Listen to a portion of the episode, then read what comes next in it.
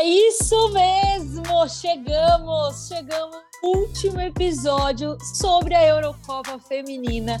Que sensacional ter feito todo esse trabalho ao longo aí desse último mês. Foi uma oportunidade incrível, principalmente para mim. Eu admito que sou uma pessoa que estou, a Laura vai me matar, mas estou aí sendo, ela falou que eu não posso mais falar desse jeito, mas estou sendo introduzida pouco a pouco ao futebol feminino de uma forma muito bacana. E a Euro é pela primeira vez que eu acompanho de verdade, assim, sabe, assistindo realmente todos os jogos, vendo o trabalho de todas vocês. Então, então, enfim, entender um pouco melhor sobre todas as seleções que nós temos aí na Europa e quem são essas pessoas que estão por trás dessas seleções, não só as jogadoras, mas as suas técnicas também. Então, para mim foi uma oportunidade assim sensacional estar aqui ao lado de grandes pessoas, grandes pessoas que são vocês, para poder aprender muito mais sobre a Euro também. E não vou falar que eu não sou especialista, tá bom, Laura? Porque neste momento, depois de um mês ouvindo tudo que vocês me falaram, eu já sou um pouquinho especialista. Vamos embora, né? E aí, Gil, chega comigo. É isso, Nath. Boa noite. Olá, Top Swaders. Olá, nosso público aí que vem nos acompanhando, dando esse privilégio, né, para falar um pouquinho da Eurofemina. A gente está com comentaristas de peso aqui, Luciana Mariana, Elton Serra e ela, a especialista Laura Luzi. Queria começar é, esse podcast perguntando uma coisa clichê, mas eu acho que é importante a gente falar, já que né, já acabou o campeonato, Queria saber de vocês quem foi a grande surpresa dessa, Euro, dessa Euro, né? Quem foi o time que mais surpreendeu vocês, seja positivo ou negativamente, mas qual foi a maior seleção de destaque, assim? Mas muita calma, antes de, você, antes vocês responderem essa pergunta, só para quem não está vivendo neste planeta, está nos escutando, mas não está vivendo neste planeta, nós estamos gravando na segunda-feira, dia 1 de agosto, e ontem, ontem, domingo, dia 31 do 7, foi a final. Foi 31, foi 31. Gente, pelo, peraí, deu um tilt na minha cabeça. 31 de julho foi a final da Eurocopa Feminina. A disputa foi entre Inglaterra e Alemanha. O jogo terminou 2 a 1 para a Inglaterra. O segundo gol saiu na prorrogação. Jesus, que nervosismo! E só para deixar claro também neste podcast, se você está vivendo em outro planeta e não nos escutou neste último mês, Inglaterra é essa que era a minha seleção no bolão, meu Deus! Eu nem acredito que isso aconteceu. eu vi, eu vi. Não, esse ano, gente, eu vou real jogar na Mega. Só falo duas coisas para vocês. Eu chutei no bolão das grávidas das minhas amigas, porque eu tenho uma amiga que esteve e eu chutei no bolão. A, fui a única que chutou a data do dia 20 para o nascimento dessa criança. E ela nasceu no dia 20 de junho. Então, eu chutei Inglaterra, lógico que não fui a única, mas chutei Inglaterra no começo do bolão da Euro e adivinha quem ganhou? A Inglaterra. Logo, semana que vem não. Essa semana mesmo estou colocando meus números na Mega, porque é isso aí mesmo. Estou ótima esse ano. Ou seja, se ela sumir, todo mundo já sabe que ela ficou rica. Eu não né? sumiria, faria isso só por hobby, para estar ao lado de vocês. Ah, como eu sou fofa, meu Deus! Venha pra gente, Luciana Mariano, nossa grande narradora dessa final. Minha gente, bom, primeiro que finalmente cheguei no Top Suado. Poxa, em 30 dias a pessoa não conseguir participar, mas só para. Trairona, claro, trairona. É, é só isso que é eu tenho para falar. No meu quintal, certamente, tem duas é, tem criaturas não que, que eu não consigo identificar de onde são, mas estão vivendo no jardim, já se apossaram e tal, porque eu não tenho tido tempo de fazer absolutamente nada. O coitado do vizinho cortou a grama da calçada. Por aí vocês imaginem que a situação realmente está complicada. mas eu estou feliz de estar aqui, feliz, feliz pela Euro, é, porque a gente começou a conversar sobre a Euro, acho que em fevereiro foram as primeiras mensagens trocadas com, com a emissora para para ir atrás, porque a gente está acompanhando, bom, vamos lá, dinossaurona falando, mas é, eu acompanho seleções de futebol feminino desde 1995, já tem um tempinho, né? Então, é, eu sabia, acompanhando inclusive os jogos da Women's Super League, da Série A e, obviamente, os campeonatos de seleções, eu sabia que essa seria a maior edição de, de Euro de toda a história especialmente quando a gente fala física, tecnicamente. Nós nunca tivemos o futebol feminino com um nível tão alto como nós chegamos agora, como, como a gente tem agora. É, digo isso depois de rever 15 mil vezes o lançamento da Keira Walsh, que mete essa bola na Chloe Kelly de um jeito louco e já está todo mundo em pé dentro da cabine, porque esquece, segundo tempo de jogo, não tem mais cadeira, não tem mais nada. Estou até meio rouca, porque não tem esse negócio de ah, a gente se controla. Não, não se controla. Espera a vida inteira para fazer isso. É a tradução da vibe indescritível, né, Lu? É, assim, é, eu não sei como é usar droga, porque eu nunca usei. Mas, assim, é de enlouquecer. É pirante mesmo o negócio. A galera até queria ontem, desculpa, mas a galera queria até ontem, ah, vamos todo mundo tomar um negocinho, vamos festejar. Eu falei, gente, juro, não dá para mim. Eu estava com a adrenalina no teto, porque é um jogo que exige 200% de atenção. Então, e a gente acompanhando os campeonatos, a gente sabia. O duro foi convencer, não é que duro, mas assim, como é que a gente faz para convencer todo mundo que essa Euro vai ser demais, que a gente não pode perder de jeito nenhum, por favor. E foi assim até o último minuto, até quando a gente soube, porque a disputa foi ótima, no melhor dos sentidos, entre as emissoras, para ter os direitos dessa Euro. Então, quando a Euro, quando bateu a notícia, nós temos a Euro, para mim, acabou. Enfim, eu fiquei quieta, vocês calaram também, é isso? Vocês querem novidade? Então vai. Não, desculpa, é que eu achei que ia completar com a resposta da pergunta da Gil. Eu achei que você ia. E eu, eu, vou, eu vou falar porque eu me distraí, gente. O Biratã Leal entrou aqui onde eu estava e fez assim pra mim. tipo, desculpa, desculpa. Ai, eu me distraí, desculpa, gente.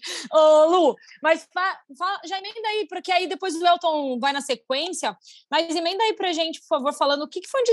Óbvio que a gente tá falando, a gente, a Laura até tava no último episódio, e a gente falou um pouco sobre alguns destaques, a gente citou algum jogo que tinha sido destaque, óbvio, não tinha acontecido a final ainda, então não dava nem para colocar a final. E é claro que você pode colocar a final, e eu acho que ela é um destaque a ser falado, eu acho que é destaque para todo mundo. Mas tirando a final, para você, me dá um destaque aí, me dá um destaque do que você viu nessa Euro, você falou assim: nossa, isso foi sensacional para mim também, esse jogo foi marcante. Algum destaque em relação à competição como um todo mesmo? Sim, ou até alguma jogadora que tenha se, sido esse grande destaque, que tenha roubado essa cena em algum momento. Então, Gil, Gil, Nath, todos. Cara, para mim tudo muito especial, porque eu sou do tempo em que a galera dizia que a gente ia ter que diminuir o tamanho do gramado, diminuir o tamanho da trave, porque a gente nunca ia chegar a ter um nível de competitivo de futebol naquelas medidas.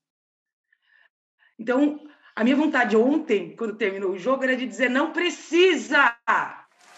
Entendeu? Essa era a primeira coisa que eu queria dizer.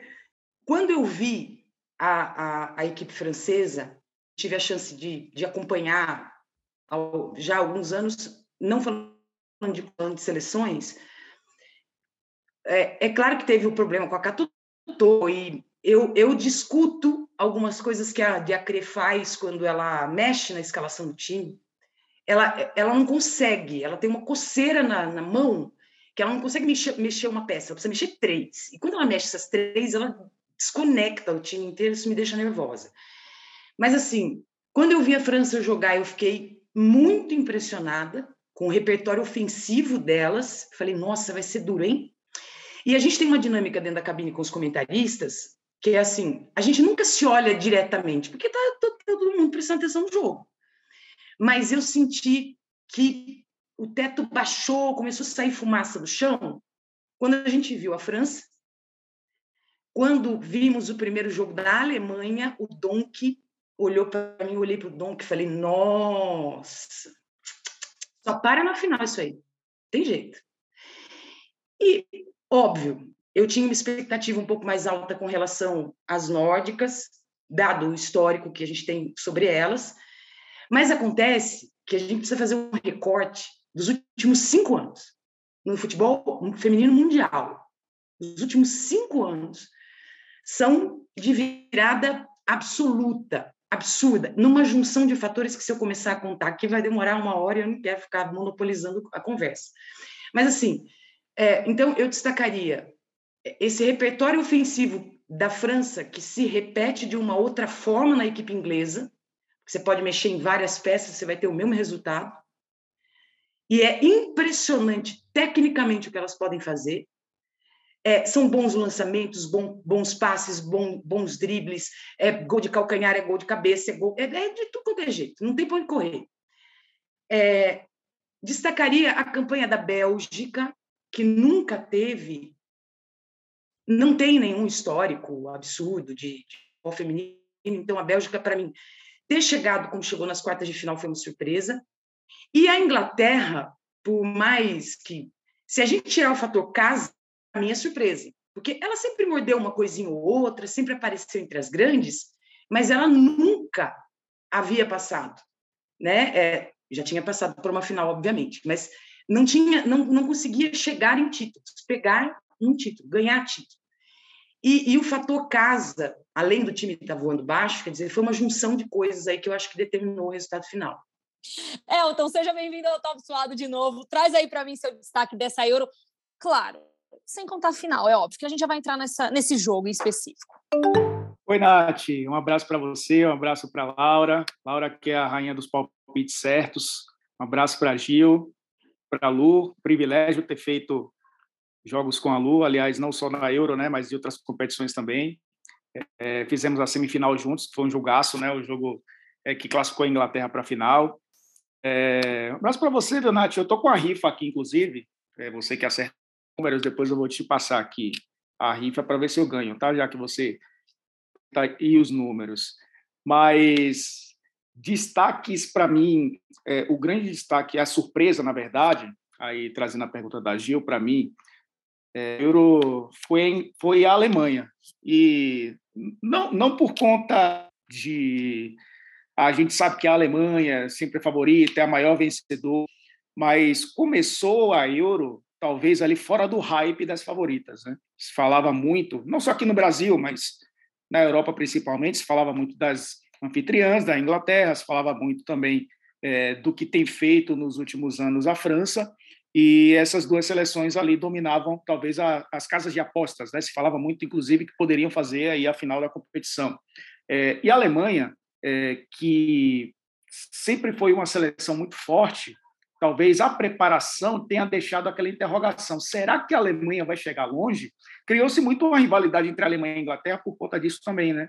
É, e a Alemanha começou, e a gente percebeu em alguns jogos até nessa Euro, em que parte da torcida inglesa é, torcia para o adversário da Alemanha. Era normal, né? Tinha, tinha muitos ingleses que estavam no estádio e, e, queriam a Alemanha longe porque sabem que seria uma pedra no sapato da Inglaterra, a Inglaterra chegando à final. E foi um time mentalmente muito forte ao longo dessa competição. Foi uma equipe que conseguiu passar por adversidades, perdeu a Lea Schuller no, meio, no início da competição, ela acabou indo para o banco, é, e talvez tenha criado aí, sem querer, a melhor história da Euro, que foi a entrada da Alexandra Pop no time, e ela fez uma Euro espetacular. E, para mim, até antecipando, foi a melhor jogadora da Euro, porque não jogou a final. É, então, tem, tem a desvantagem em relação à mid. É, foi uma Euro espetacular. Eu acho que a grande surpresa foi a Alemanha, a surpresa positiva. Mas para você, mas para você superou as expectativas mesmo chegando. Então para você, quer dizer, então para você superou as expectativas mesmo superou, chegando aí como vice. Superou a expectativa, porque eu esperava, claro, é, a Espanha, a Espanha perdeu sua principal jogadora, a França perdeu sua principal jogadora. É, a, a, Euro foi uma Euro atípica também por conta de muitos casos de Covid que prejudicaram algumas seleções. Talvez o nível técnico fosse ainda maior se não tivéssemos todos esses casos. A Alemanha passou por tudo isso e conseguiu chegar à decisão contra as anfitriãs levar o jogo para a prorrogação, tomando um gol e tendo é, é, é o mental ali bem equilibrado para empatar o jogo logo na sequência e fazer talvez ali um, um jogo para, inclusive, tentar matar na prorrogação. Só que acabou levando e aí depois pouco tempo para reação. A Inglaterra também se fechou muito bem. Eu acho que é, fator surpresa para mim foi a Alemanha. É, e, e, futebol jogado também está bem equilibrado ali com a Inglaterra, porque fez perder o último jogo apenas, né? E na prorrogação, depois de ter feito uma semifinal assim, com muita autoridade, é, apesar do jogo muito difícil, né? E é uma seleção que, para mim, foi uma surpresa, não pela tradição, porque a gente sabe que chegaria como favorita, mas por tudo que precedia a Euro, né? Principalmente aí as semanas que, que antecediam a competição.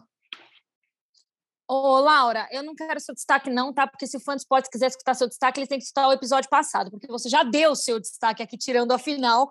Eu quero entrar no jogo, afinal de contas, né? Estamos aqui para falar da final. 2 a 1 para a Inglaterra. ela não mudou o destaque, ela só pode ter mudado para a final. E a final acho que todo mundo coloca como um dos grandes destaques dessa Euro, porque foi um jogo que teve recorde de público, foi um jogo sensacional, foi um jogo que foi para prorrogação. Então, assim. Mas e se ela mudou o destaque? Você não sabe? Ai, o Duque de Cambridge, o futuro príncipe depois.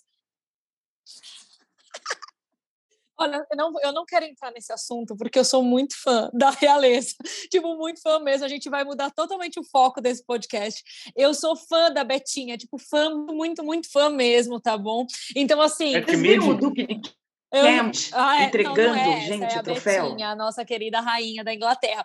Eu sou muito fã da realeza, então se eu entrar a nesse, realeza nesse se papo da Luciana, diante a gente vai perder totalmente ingleses. o foco aqui. Nós vamos começar falando sobre as crianças dessa família Betinha, que já cresceram muito e estão maravilhosas. Mas né? enfim, Laura já falou seu destaque no episódio passado. Vocês que não sabem qual é o destaque dela, escutem o episódio passado, por favor. Muito obrigada. Laura, eu quero entrar na partida. A gente está falando aí de um jogo em Wembley, um jogo onde a Inglaterra jogou em casa, com um público que bateu recorde aí de público da Eurocopa, não só feminina, mas masculina também. Eram mais de 87 mil torcedores neste dia dentro do estádio. Era uma vibração gigantesca. Falamos sobre essa pressão, seja ela positiva ou negativa, em cima da Inglaterra.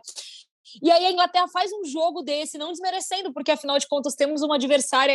Aí a Alemanha vem com um jogo sensacional também. A Alemanha é essa que não era uma das favoritas lá no começo da competição, ninguém tratava ela, óbvio, é uma grande seleção, é a maior campeã da Euro, mas não é nesse, nesse contexto, a gente não estava tratando ela como uma das favoritas. Tivemos aí percalços pelo caminho, lesões, Covid, enfim, seleções que não avançaram por conta de outras questões também. Mas aí as duas se encontram nessa final, onde tem todo esse palco montado e fazem o espetáculo que foi. Fala para mim, o que faltou, de verdade, assim, mas se, no detalhe talvez seja isso, mas o que faltou para a Alemanha para que ela conseguisse um empate, por exemplo, para levar o jogo para os pênaltis? O que faltou para a Alemanha para que ela vencesse essa partida, por exemplo? Bora. Primeiro eu queria dizer, oi para todo mundo, né? Não falei nada aqui ainda, então muito bom estar aqui de novo. É, primeiro eu queria dizer que o meu palpite da final que eu dei no podcast passado foi mais um palpite concretizado, porque eu falei 2 a 1 um Inglaterra, então a gente pode dividir aí os números da Mega que a gente ganha, hein, Nath? Vambora! Vamos fazer esse que vai dar boa. Vamos lá. Para mim, futebolisticamente falando, o que faltou para a Alemanha no jogo de ontem, eu diria que nada. Dava para as duas ganharem o tempo inteiro. A todo momento, a Alemanha jogou para ser campeã, tanto quanto a Inglaterra. É óbvio, faltou um gol.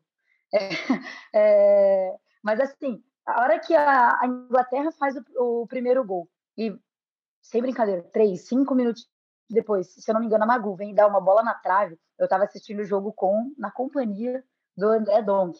Eu olhei para ele e falei, Donk, vai empatar, cara, não tem jeito. E aí não, não se abateu. Diante de 87 mil pessoas, a Alemanha não se abateu. E nisso, realmente, eu olhei e falei, caraca, as duas seleções, a gente comentou no podcast passado também, vieram com com aquela vontade de ganhar muito, muito, muito forte. Desde o primeiro jogo a gente via. Vontade de ganhar todo jogo, toda a bola. Não tinha. Tanto que foram as duas seleções aí que fizeram muitas goleadas, não cansavam. Faziam 1x0, 2x0, 3x0, 4 e continuavam jogando. Então é aquele futebol que dá gosto de ver. E ontem, é óbvio, não foi diferente. Então, assim, de verdade, é, o que faltou para a Alemanha, não sei te dizer. Faltou o gol. Talvez a, a torcida foi algo muito simbólico. A gente vê a Chloe Kelly antes de fazer o segundo gol, ali na, já na prorrogação, ela olha, ela sabe o que, falta. Faltava aquele gás da torcida. Ela olha, chama a galera. Chama a galera, ao invés dela bater o, escanteio que ela ia bater, ela entra na área. Bate no escanteio, nem lembro quem bate o escanteio, e aí ela faz logo depois o gol. Então, assim, o que para mim pesou nessa final, por casa, se o jogo tivesse sido na Alemanha, possivelmente teríamos outra campeã. Foi incrível, assim, incrível de futebol jogado, foi muito bom. O Elton, e a gente falava muito dessa, dessa Inglaterra em relação não só às titulares, mas o elenco como um todo. E aí, é, de novo, a gente tem essa, essas questões de soluções saindo do banco, de, enfim, da Sarina, da Sarina mexendo nesse time solucionando talvez um problema, resolvendo uma questão. E nós temos uma Inglaterra hoje que, lá no começo, quando a gente falava muito no ESPN FC em relação à Alemanha, e não, e de novo, a Alemanha, quando a gente fala dela, a gente fala, óbvio que a gente cita uma outra jogadora, mas a gente também fala de elenco. Mas a Inglaterra veio muito forte com o elenco, porque lá no começo também a gente citava ah, quem a gente achava que poderia ser destaque, quais eram as principais jogadoras, são grandes as jogadoras que a, que a Inglaterra tem, não só como titular, mas também no seu banco. E aí, de novo, essa solução saindo ali de um elenco como um todo e não só as chaves que entraram como titulares. É, e, e, o curioso é que a Inglaterra começou todos os jogos a mesma formação, né, o mesmo time, e a gente viu que quem decidiu foi uma jogadora que veio do banco de reservas, né, a Chloe Kelly. É, mas é, é foi interessante a gestão de elenco da Sarina. As duas, né? As duas vieram do banco. As, é, exatamente, as duas vieram do banco, né? É, e é interessante como a Sarina Wigman ela fez a gestão de elenco perfeita para um campeonato de tiro curto, né? Porque é, só, se eu não estou enganado, se eu não estou enganado, a Ruben, a Ruben Moy não entrou em campo nesses nesses jogos. E a Beth, a Beth England, que inclusive foi é, pedida pela, pela torcida, a England que tem uma história, né, na seleção é, da Inglaterra, não entrou em campo, mas aí entrou, entrou é, todas as entraram todas as atacantes, né, além das três que faziam a formação inicial, é, acabou entrando a Kelly também, é, Nikita Pérez também entrou, teve, teve oportunidade em alguns jogos, inclusive na final. Ela fez uma gestão de elenco perfeita, por mais que a gente tenha visto é, a formação inicial não, não mudar né, desde o primeiro jogo. E é interessante falar, é claro que é, talvez, talvez gere polêmica isso, eu acho que é, a escolha da Sarina Wigman para ser a técnica da Inglaterra foi perfeita para que esse time desse o passo necessário. É, e por que eu falo polêmica? Né? O, a, a, Inglaterra vem de três semifinais e sendo eliminada, eliminada em semifinais. Foi eliminada na Copa do Mundo para o Japão, foi eliminada, eliminada dois anos depois né, para a própria Sarina Wigman na semifinal para a Holanda, e na Copa também caiu na semifinal, inclusive perdeu o terceiro lugar para a Suécia é, na, na, última Copa do Mundo. Eternas semis. Eternas, eternas vices. Eternas vices, e, eu falei errada, vices. E assim, nada contra o Mark Simpson, que passou nesse, nesse ciclo, e o Phil Neville, que também foi o técnico nesse período. Né? A gente está falando aí de dois personagens que estão acostumados com o futebol masculino. É, a gestão de grupo no futebol masculino, a história do futebol inglês é, masculino muito mais a história mais consolidada do que o futebol feminino. É, existiam questões dentro do vestiário e principalmente de motivação para que se pudesse dar o passo além no futebol inglês feminino. E a escolha da Sarina Wigman, pela experiência dela, talvez aí para fazer a gestão de vestiário nesse sentido, foi fundamental para que a Inglaterra chegasse é, ao, ao título. E aí vai também, claro, com essa questão da gestão de elenco que eu acho, e volto a dizer, não, não, é, não é desmerecendo os trabalhos anteriores, mas eles talvez não estivessem prontos para esse tipo de salto que era necessário o futebol feminino inglês ter. Eu acho que trouxeram a pessoa certa para isso. A Sarina já havia feito isso na própria Holanda, e, é claro, o futebol local holandês não é o futebol top da Europa, mas a seleção ela conseguiu fazer com que as jogadoras, principalmente no, no, no último ciclo, tivessem oportunidades justamente nesses clubes de ponta. Você pega a seleção da Holanda, a maioria das jogadoras atua em grandes times de futebol europeu hoje. A Inglaterra ela já pega um, talvez um trabalho consolidado local que faltava ser replicado na seleção. É o que acontece, por exemplo, na seleção masculina inglesa. A Premier League é a melhor liga do mundo. A seleção inglesa não é, como conjunto, a melhor equipe do mundo. No caso do feminino, hoje eu acho que as duas coisas acontecem. A maioria joga só uma atleta joga fora é, da Inglaterra, das 23 colocadas, e joga nos Estados Unidos. Quer dizer, está é, tá, também no, num lugar que, que funciona muito bem. E estava jogando na França. Quer, é, quer dizer, tem, tem jogadoras que estão realmente preparadas para as grandes competições. Faltava ser isso replicado na seleção. Eu acho que a Sarina conseguiu. Eu acho que foi o trabalho perfeito, a personagem perfeita para o time perfeito dessa Euro que foi perfeita. É que é, é, uma, é, é uma loucura isso, né? E aí, para contextualizar quem está escutando a gente também, como você falou, hoje a Premier League ela faz um investimento muito grande também no futebol feminino, porque eles não querem ser só os melhores numa uma liga forte, uma liga que é super disputada, talvez ser considerada aí uma das melhores, uma não, ser considerada não, ela é uma das melhores ligas que a gente tem hoje. Eles não querem isso só no masculino, eles querem isso no feminino. E aí, muitas das jogadoras que hoje atuam na seleção da Inglaterra atuam no campeonato inglês feminino. E aí é óbvio que isso é um reflexo. Claro que nem sempre vai dar certo, porque, né, afinal de contas, você está falando de jogadoras que jogam em, em outros times, né? São, são distintas, né, quando estão no seu dia a dia de trabalho. Mas ainda assim, Hoje a gente está falando das grandes jogadoras que atuam na Premier League atuando pela seleção inglesa. E aí faz com que essa seleção seja gigantesca e muito forte. E a Premier League vem trabalhando nisso. Eu acho que a Laura ou a Lu ia falar alguma coisa, porque as duas desmutaram aí, mas pode completar, meninas. Não, eu, ia, eu só ia falar que é, eu volto atrás da minha resposta, que eu acho que não faltou nada na Alemanha, faltou a pop em campo. Porque desde o começo do jogo, já sem a pop, eles estavam elas estavam chutando de fora da área, coisa que elas não estavam fazendo tanto nos outros jogos da, da Alemanha. Tanto que os 14 jogos, os 14 gols da Alemanha foram feitos de dentro da área, muitos deles pela Pop, que foi a artilheira do, da Alemanha. Então, acho que se faltou alguma coisa, faltou a Pop. Na...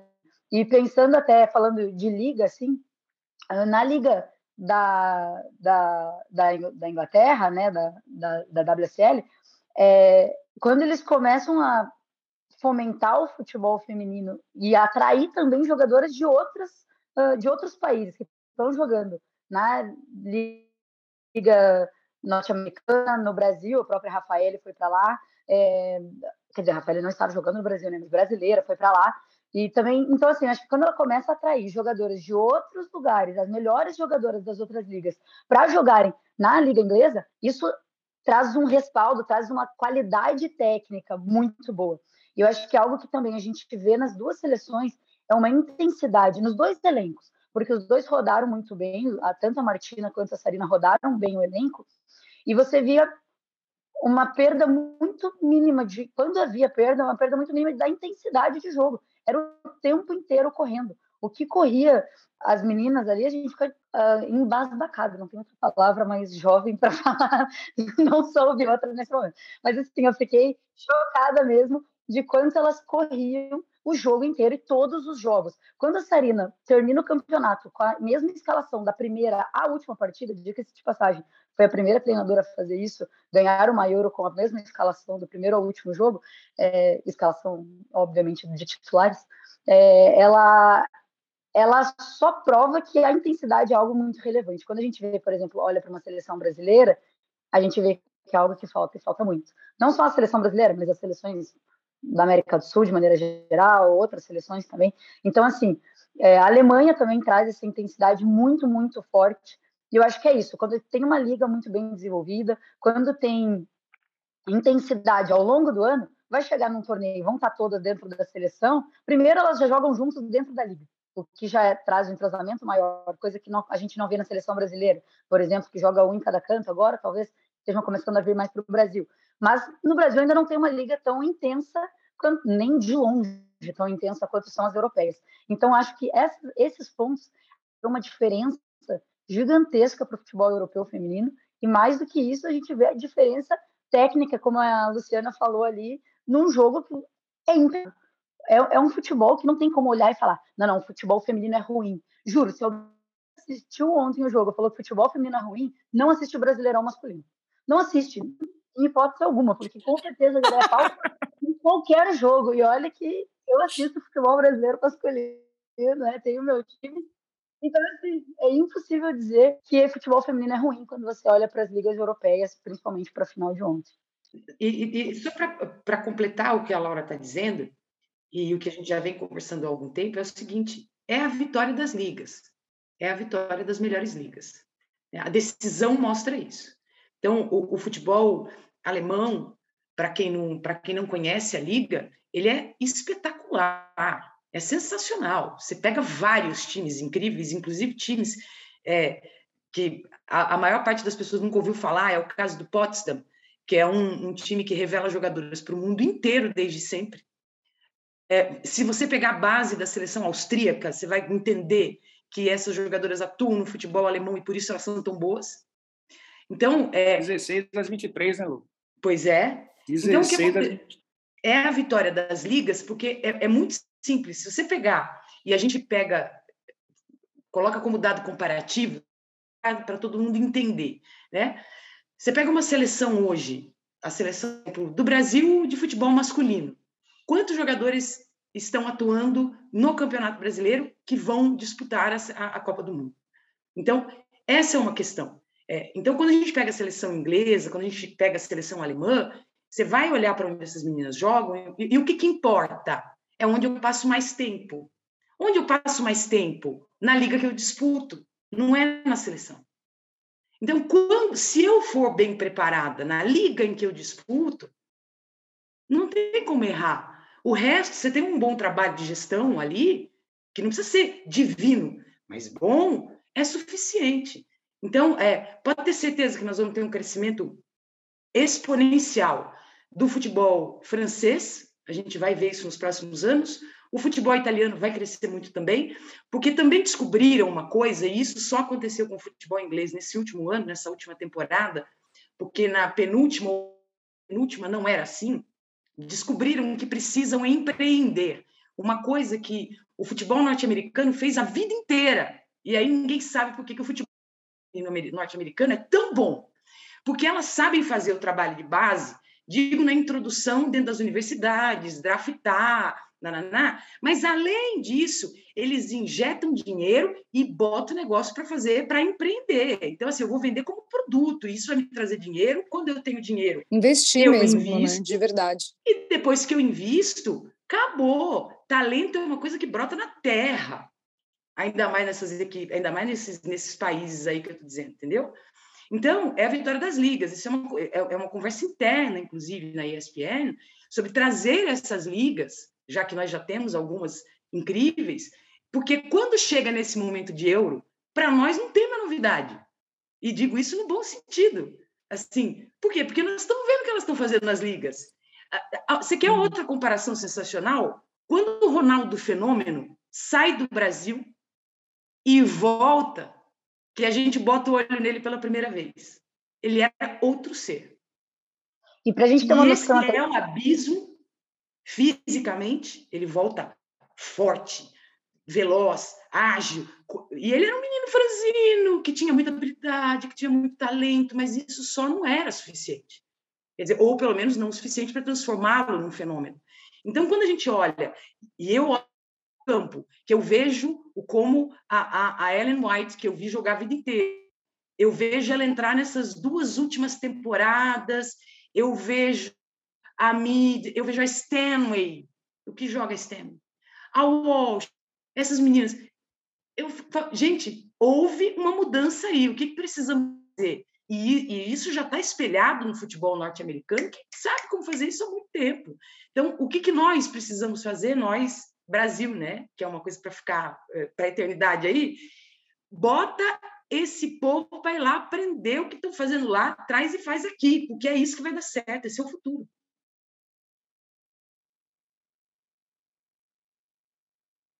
E pensando nisso que a Lu falou, né, de empreender e de mercado no futebol feminino e tudo mais, é, de, de aprender com o que está fora, uh, a primeira, para a gente ver até como está uh, começando isso no futebol feminino. A gente vê as primeiras transações que valem mais dinheiro, com uma, com uma quantia maior né, de dinheiro e tal. Mas, assim, a Bia Zanerato foi a primeira jogadora a ter um, um contrato de empréstimo em todo o futebol feminino. Olha que doideira. Então, ela, ela vem da China na primeira vez agora para o Palmeiras emprestada, volta para a China, termina o contrato e a Palmeiras uh, compra ela. Então, é a primeira jogadora a ter um contrato de empréstimo assim, a gente tem no futebol masculino, gente, há quantos anos? Eu, de verdade, eu acho que eu, eu, eu relativamente não, mas eu não lembro de, ah, não, isso nunca aconteceu, é a primeira vez que vai acontecer no futebol masculino. Eu não lembro desse momento na minha cabeça mesmo, assim. Então, eu acho que isso é muito antigo no masculino e no feminino é novo. Então, a gente já vê uh, como evoluindo aos poucos, a gente vê, afinal, a qualidade que foi técnica dentro de campo, a gente vê uma aceitação público muito grande em relação à uhum. audiência, tanto dentro da televisão quanto dentro do estádio, né? Foi recorde de público. Então, assim, a gente está caminhando, a gente está chegando e as, sele as seleções estão começando a ter fazer jogos uh, com maior qualidade por conta das suas ligas mais competitivas, e eu concordo com a Luciana que são as duas das melhores ligas no mundo hoje. Então, assim, é, é, é mais isso assim, que é falar da Bia. Como a gente vê os pequenos passos sendo dados, mas que são pequenos passos importantes, até na questão mercadológica mesmo do produto futebol feminino. Eu queria aproveitar esse gancho de projeções aí, eu queria jogar para você. Você falou bastante da Sarina aí, né? Você acha que depois desse título, né, de ter quebrado aí 56 anos de jejum, se eu não me engano, você acha que com isso, com esse trabalho impecável, assim, você acha que ela pode se tornar uma das maiores técnicas do futebol feminino?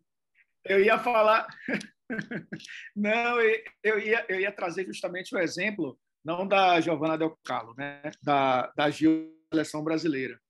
É, a, a Gil não completou ainda nem 20 anos, e como ela foi muito cedo, é, ela, ela se desenvolveu no futebol feminino, você já vê a estrutura física dela com 19 anos, que garotas de 19 anos aqui no Brasil não têm, porque esse processo começa muito mais cedo hoje na Europa do que começa no Brasil. Então, quando chega é, para a convocação da Pia Sanghag, ela vai olhar para jogadoras mais experientes, as jogadoras que já, já têm uma casca de não só de competições, mas que suportam mais essa carga física. E a gente vai para o Mundial daqui a pouco, né, é, é, a menos de um ano, onde a gente vai ter soberania do, do, futebol europeu e os Estados Unidos, talvez o Canadá chegando junto, mas talvez aí a gente veja Alemanha, Inglaterra, Suécia, Noruega, né? e, e, a gente viu, por exemplo, seleções como a Finlândia, que foi uma seleção que não perdeu na, na, na Euro, é, terminar fisicamente muito bem a competição, suportando um grupo super difícil, a Bélgica, e aí os Estados Unidos, que nem se fala, e o Canadá. Aí a gente vai olhar para nossa seleção, a formação ela não existe ainda ao ponto de a gente olhar e, e dizer, olha, essa garota aqui de 17 anos vai arrebentar no Mundial. Não vai. Pode ter talento, pode ter, e tem, a gente sabe que tem mas não é só. É, é, é o que a gente está falando aqui. Fisicamente, essa Euro foi impressionante. Impressionante porque é, a Espanha, é, a gente viu o jogo que a Espanha fez com a Inglaterra nas quartas, e na semi parece que a Inglaterra não tinha jogado 40 minutos no jogo anterior. É absurdo. Concordo com o Elton. E até para a gente pensar na mensurar claro. a grandeza dela dentro da Eurocopa, é que antes dela ser uma ser técnica de uma seleção na Eurocopa, existiam três campeões: a alemã, a seleção alemã, norueguesa e a Suécia, que foi a primeira campeã em, em 84, quando nem era Eurocopa ainda. Ela chega para a Holanda, chega a comandar a Holanda e agora a Inglaterra, e são cinco campeãs. Ela traz duas campeãs a mais que não tinha desde 84, em, dois, em, em duas edições, dois duas seleções campeãs novas com as mãos dela. Então, eu, eu vi alguém brincando no Twitter que ela é a maior democrata uh, de títulos da Europa. E é verdade, porque ela traz os títulos ali para aquelas seleções que a gente não imagina, tá? A Inglaterra estava entre as, uh, as, as, favoritas, mas que não, talvez não tenha tradição no torneio. Ela vem e fala: não, na minha mão vai ter. Porque se ela ganhasse com a Alemanha, ia ser mais um título da Alemanha. Se ela ganhasse com a Noruega, também seria mais um título da Noruega. Quando ela ganhar com a Holanda, que nunca tinha ganhado, quando ela ganha com a Inglaterra, ela prova o valor dela. Então, acho que a grandiosidade dela, corroborando aí com, com o que o Elton falou, só aumenta quando a gente para para olhar os detalhes também. Eu acho que já está entre as maiores. Ela já tinha duas, foi escolhida melhor do mundo, inclusive na no último ciclo de Euro, né, quando conseguiu é, o título com a Holanda, foi o ano que ela que ela inclusive está pela última vez, né, melhor do mundo, 2017 é, ela se provou aí diferente. É, acho que talvez ela vai arriscar futuramente um clube, né? Eu, eu acho que as, as seleções, diferentemente do futebol masculino, acho que as seleções hoje ainda dão mais projeção aos treinadores do que os clubes. É, no futebol masculino, muitos técnicos gostam mais dos clubes porque é, é, se passa mais tempo vendo futebol de clube do que futebol de seleção. É, no feminino, a gente ainda vê a seleção dominar. Eu acho que ela já está entre as maiores. É, acho que a consolidação de um trabalho é sempre uma Copa do Mundo, independentemente de, de, de, modalidade. Eu acho que a Copa do Mundo é que vai determinar, assim, talvez ela tá no panteão, ela Sarina Wigman e depois o restante. Mas ela já está entre as maiores, né? Ela consegue duas euros consecutivas, ela consegue fazer uma campanha de Copa do Mundo espetacular. Volto a repetir, tem uma gestão de grupo que é invejável. Acho que é, a gente falando aqui de, de olhar como o talento é, é, é, lapidado, vai lá, não, não tem muito técnico que vai ver o Guardiola treinar, que vai, que vai tirar foto com o Guardiola, vai ver como a Sarina trabalha também, porque é, a gente está falando de uma técnica que assumiu ano passado é, e que com 20 jogos fez mais de 100 gols. É, tudo bem, pegou uma seleção com a base já bem montada, mas era uma seleção que só era talento, precisava ser é, o que a gente viu a renda do jogo, o que a gente viu as jogadoras no fim do jogo, era aquela chamar o torcedor, tirar a frieza, né?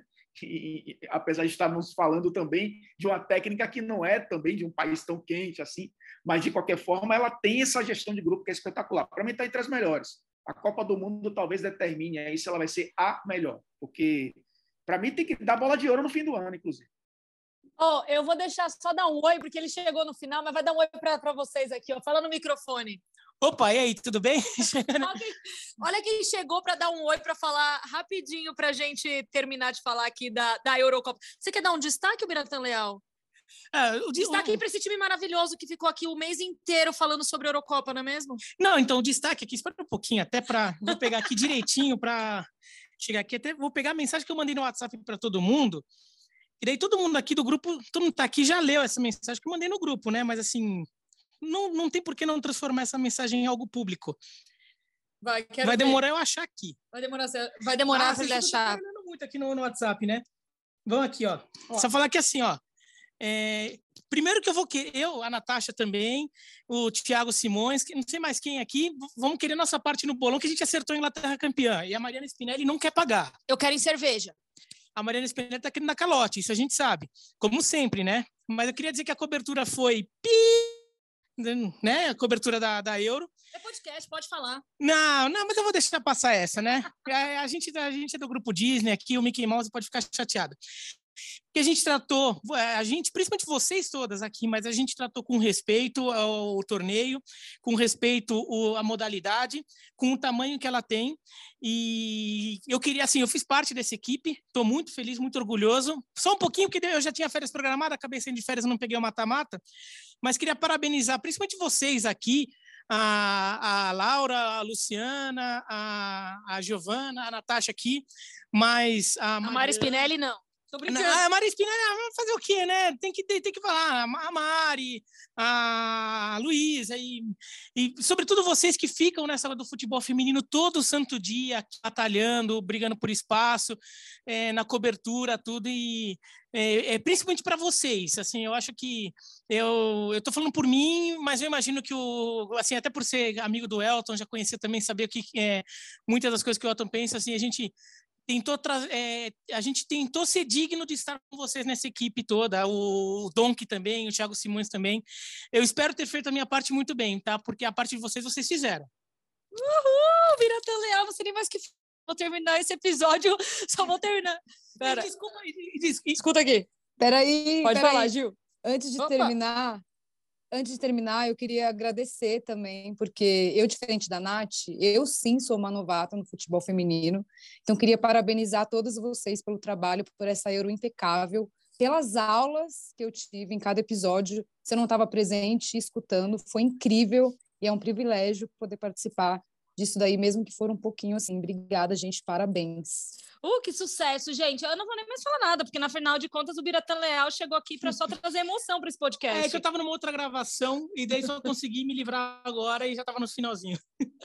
bom, gente, então vamos encerrando por aqui, porque ficou bonito, tá bom? Então eu não quero que ninguém estrague esse final maravilhoso de Biratã Leal. Tô brincando. Eu queria agradecer muito a participação de vocês. Ao longo mesmo desse mês, todo mundo pôde participar um pouquinho. Eu sei que a vida é corrida e aí todo mundo tirou um tempinho para estar tá pelo menos em um episódio aqui com a gente, ou mais, porque alguns aqui participaram mais de uma vez. Muito, muito obrigada mesmo. Elton, é um prazer. Aí eu falo, já falo com vocês, meninos. Para vocês, meninos, o podcast está sempre aberto aqui. Eu sei que vocês falam muito do nosso. Ah, da nossa batalha, da nossa corrida aí atrás do futebol feminino.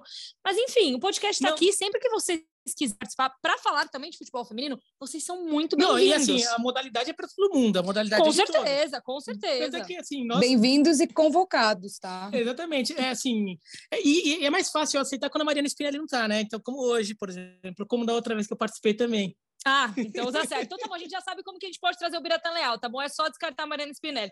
Mas enfim, Elton, muito, muito obrigada mesmo aí pela participação. Espero que você venha em breve. E aí, se tudo der certo, eu tô aqui no estúdio, que supostamente é um estúdio para podcast, tá bom? E aí, acredito eu que esse estúdio vai funcionar em algum momento. Então, Elton, venha para São Paulo mais vezes, mas venha aqui na TV gravar podcast com a gente, por favor, tá? Maravilha, estou na área, inclusive, né? Só, só convocar. Obrigado, Nath. Obrigado, Laura. Laura, vocês estão subvalorizando a, a opinião de Laura sobre a final, porque ela acertou 100% da final. Isso precisa ser, isso precisa ser evidenciado. É, só faltou dizer que era na prorrogação, mas conseguiu. Beijo para Gil, Lu. A gente vai fazer ainda muitas transmissões juntos, né? Um privilégio absurdo assim, é, de, de eu não esperava nem chegar a semi, eu não chegava nem esperar as quartas de final, fiz a semifinal com Luciana Mariano e foi espetacular.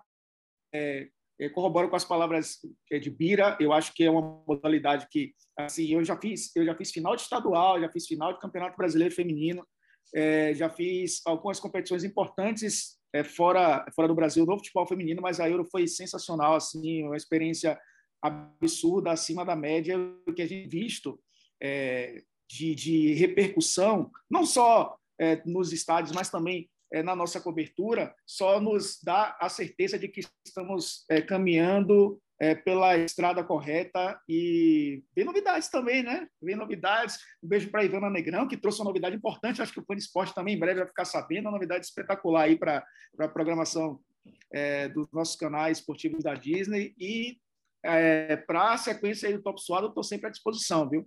É, ao contrário de Bira, pode me chamar quando a Mari Spinelli estiver. Ainda não tive nenhuma rusga com ela, não. Pelo menos por enquanto. Beijo.